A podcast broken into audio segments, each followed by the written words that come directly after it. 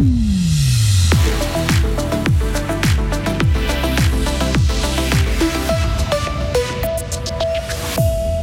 Supprimer ou introduire la taxe pompier, les communes fribourgeoises en débattent. Bientôt la fin du délai des candidatures à la succession d'Ouli Morer. Cinq personnes en lice.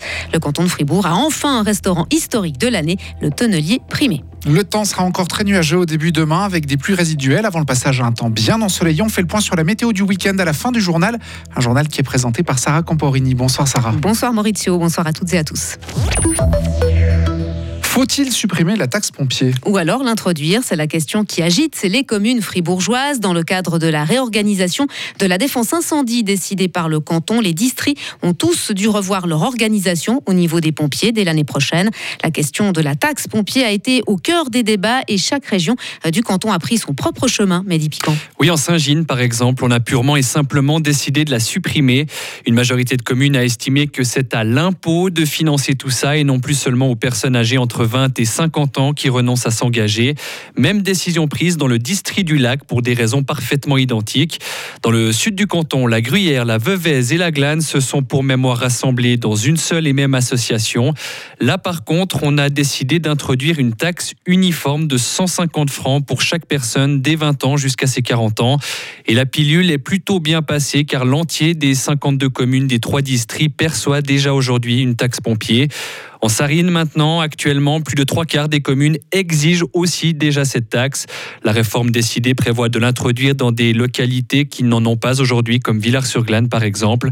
Et enfin, même constat du côté de la Broye, avec une harmonisation de la taxe pompier à 150 francs dans toutes les communes. Merci Mehdi. Chaque commune doit maintenant accepter ces nouveaux statuts d'ici la fin de l'année. En cas de refus persistant, le Conseil d'État fribourgeois a la possibilité de faire passer en force les différentes réformes dans chaque district. L'assainissement du bâtiment de chimie de l'Université de Fribourg se concrétise.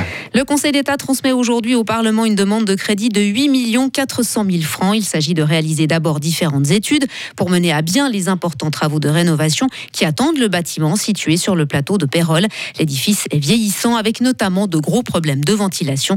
Les travaux devraient s'achever à la fin 2028. Les équipes mobiles de vaccination de rappel contre le Covid-19 vont sillonner le canton dès le 11 novembre. Et leur objectif, faciliter l'accès à cette dose aux personnes prioritaires, à savoir âgées, atteintes de maladies chroniques ou encore fragiles. Rappelons que les centres cantonaux de vaccination de Fribourg et de Bulle proposent déjà la vaccination de rappel. Cette dernière se fait dans tous les cas sur inscription et au plus tôt 4 mois après la précédente dose ou après avoir été infecté par le Covid. Le délai pour le dépôt des candidatures à la succession d'Ouli Maurer échoua à minuit. Et à quelques heures de cette échéance, cinq candidats sont en lice. Le conseiller aux États bernois Werner Salzmann, un autre bernois, l'ancien président de l'UDC Albert Rusty, euh, zurichois. Il y a aussi l'ancien conseiller national zurichois Hans Vogt et le directeur des finances zougois Heinz Stenler. Et enfin, seule femme en lice, la conseillère d'État nidwaldienne Michelle Bleuschliger. La commission de sélection de l'UDC se prononcera lundi. Elle veut attendre encore d'éventuelles candidatures qui arriveraient par poste. La Convention de l'ONU sur les droits des personnes handicapées doit être immédiatement mise en œuvre. C'est ce que réclame une pétition munie de plus de 10 000 signatures et remise aujourd'hui à la chancellerie fédérale. Selon Inclusion Handicap, des violations de ces droits sont fréquentes dans le domaine de l'habitat, au travail ou encore à l'école. Et cela malgré la signature par la Suisse de la Convention il y a déjà 8 ans. Et le Conseil supérieur de sécurité de l'ONU adopte une résolution sur un régime de sanctions contre les gangs en Haïti. Un vote à l'unanimité pour tenter de résoudre la crise qui sévit dans le pays. Le Conseil de sécurité réclame un arrêt immédiat des violences et des activités criminelles de la part de ces bandes, semant le chaos. Actu fribourgeoise est nettement plus légère pour finir, Sarah. Le décor exceptionnel du tonnelier lui vaut un prix, celui du restaurant historique de l'année 2023. Il lui a été remis ce vendredi. Ce label restaurant historique de l'année récompense chaque année depuis 1997 des établissements assurant la sauvegarde et l'entretien du patrimoine architectural historique. Mais concrètement, que va-t-il apporter au tonnelier? Son administrateur, Georges Prost.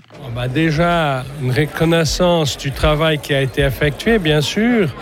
Et puis, comme je le disais, ben, on espère avec ça pouvoir attirer des clients au-delà du cercle traditionnel qui est le nôtre entre Bulle et Vevey, disons-nous.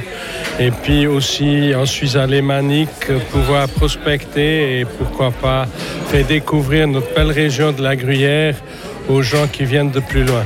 Et rappelons que le tonnelier a rouvert en 2021 après trois ans de travaux qui ont permis de mettre à jour des fresques murales Art Nouveau datant des années 1900. Ce sont ces fresques qui ont particulièrement séduit le jury.